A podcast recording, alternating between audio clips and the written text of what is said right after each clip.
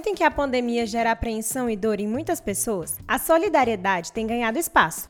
Artistas, pessoas e empresas criaram uma corrente do bem para ajudar quem mais precisa. Uma das ferramentas mais fortes tem sido as lives. Em Barreiras, o cantor Gustavo Braga foi um dos que realizou uma live beneficente e conseguiu arrecadar doações que foram revertidas em cestas básicas. Nossa live a gente fez com o intuito, cara, de ajudar todo mundo que tá nesse meio, né? No meio do entretenimento. Fomos os primeiros a parar e não sabemos quando voltar. E graças a Deus a live foi um show. O público de Barreiras, as pessoas aderiram demais à ideia, eles curtiram o que a gente propôs, eles abraçaram a causa e as doações foram muito além do que a gente imaginava. A gente conseguiu quase 20 mil reais né, em, em dinheiro e fora as doações de cestas básicas e tudo mais. Então a gente vai conseguir aí no total comprar quase 535 cestas básicas. Então foi um, uma live surpreendente, uma solidariedade surpreendente e fico feliz por isso, em poder ajudar muitas pessoas que estão necessitando, juntamente com o Bena, né, que idealizou tudo. Ele me chamou e a gente junto fizemos acontecer.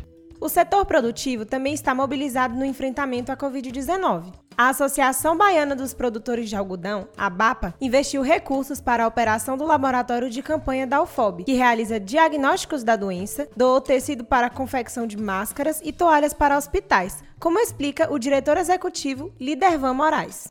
Inicialmente, a BAPA aportou recursos para a compra de materiais de EPI, que é de proteção para os profissionais de saúde, e foram distribuídos nos 10 municípios aqui onde a BAPA atua com produção de algodão da região oeste. Também fizemos 8 mil toalhas, foram doados para a Secretaria de Planejamento do Estado, né, para ele distribuir isso para os vários hospitais da Bahia. Compramos 70 mil metros de tecido com elástico e doamos aí para em torno de 80 prefeituras da Bahia para a confecção de máscara e também várias associações, igrejas. Também fizemos junto uma parceria com a UFOB, montamos um laboratório, compramos todos os equipamentos necessários para análise e também os insumos para inicialmente fazer 3 mil testes molecular coronavírus entrou em atividade agora no dia 12 de maio. Outros projetos coletivos têm surgido.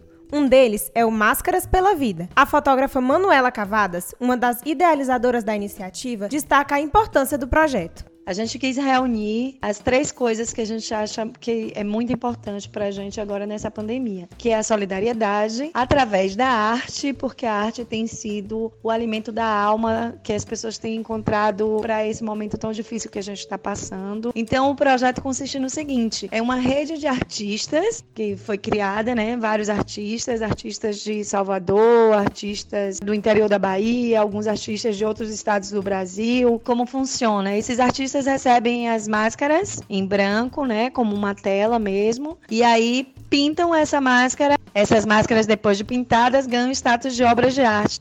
Para participar, basta adquirir uma rifa, como conta Manuela Formosinho, produtora cultural e também criadora do Máscaras pela Vida. Para participar, acesse a página do projeto Máscaras pela Vida no Instagram, arroba Máscaras pela Vida SSA. Lá você acessa o link da rifa e contribui com a quantidade de cotas que puder. Cada cota é 25 reais e corresponde a um número. Quanto mais cotas adquirir, mais você ajudará e mais chance terá de ganhar uma linda obra de arte em forma de máscara, que é o símbolo da atual pandemia.